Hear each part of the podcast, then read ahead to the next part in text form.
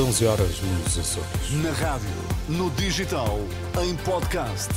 Música para sentir, informação para decidir.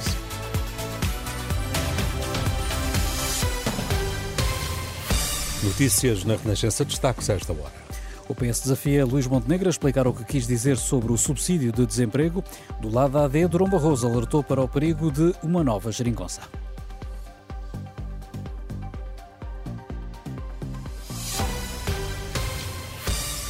Pedro Nuno Santos desafiou esta noite Luís Montenegro a clarificar o que quis dizer sobre o subsídio de desemprego. O líder do PS falava esta noite num comício na Guarda e criticou recentes declarações eh, do presidente do PSD a defender que os desempregados não devem receber mais do que os trabalhadores que estão no ativo.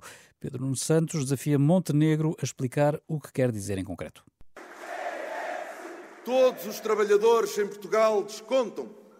Descontam para ter proteção social o subsídio de desemprego é uma prestação contributiva, isto é, resulta das contribuições que todos os meses os trabalhadores e os seus patrões vão fazendo. E essas contribuições servem para nos dar segurança, para dar segurança a cada trabalhador que, caindo numa situação de desemprego, tenha uma proteção para não cair no chão. Essa é a função do subsídio de desemprego.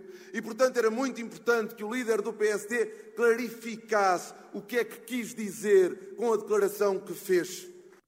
Agência de Pedro Nuno Santos esta noite na Guarda. A Noroeste, em Santa Maria da Feira, o tema das alterações climáticas voltou a estar esta noite na campanha da AD, no comício no Europarque. Durão Barroso, que foi o reforço da AD na luta pelos votos, disse ser preciso combater as alterações climáticas, mas com equilíbrio. O ex-primeiro-ministro, que criticou o PS, acusando de ter levado o país à bancarrota, avisou ainda que se o PS ganhar, junta-se ao PCP e ao Bloco de Esquerda, que vão ter mais poder para negociar. Portanto, se nós, por fatalidade, que eu acredito que não vai acontecer, mas se por fatalidade em Portugal houvesse um novo governo do Partido Socialista, seria o governo mais à esquerda desde o período revolucionário em Portugal. Seria um governo que necessariamente não desenvolveria Portugal como Portugal merece ser desenvolvido.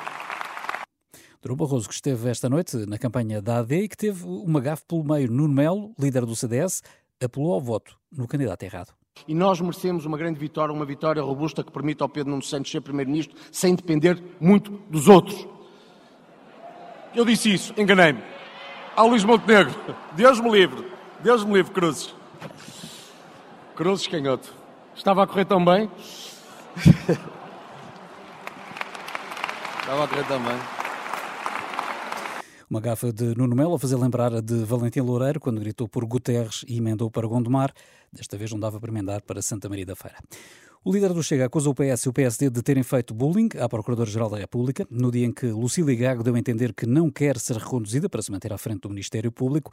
André Ventura afirma que os dois maiores partidos fizeram pressão para conseguir afastá-la. Nos últimos dois meses, a Procuradora-Geral e o Ministério Público, em geral, foram vítimas de bullying político por parte do PS e do PSD.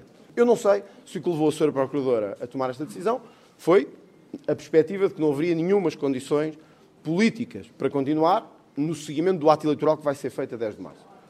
Mas há uma coisa que é verdade. É que estes dois partidos nos últimos meses fizeram tudo, mas mesmo tudo, para fazer cair a Procuradora-Geral da República, para afetar a credibilidade do Ministério Público e para se protegerem a si próprios. Declarações de André Ventura, a entrada de mais um jantar comício do Chega esta noite em Vozela, no distrito de Viseu.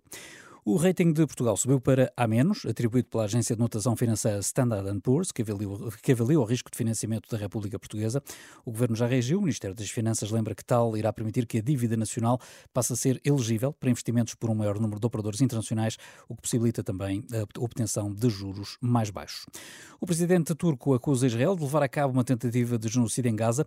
Ontem, um ataque por militares do Estado judaico matou 100 pessoas, deixou outras 700 feridas num ponto de entrega de ajuda humanitária. Daí Erdogan frisou que mesmo a guerra tem moralidade, normas e leis que devem ser seguidas. Na Fórmula 1, Max Verstappen da Red Bull garantiu a pole position do primeiro grande prémio da temporada no Bahrein, que se corre este sábado.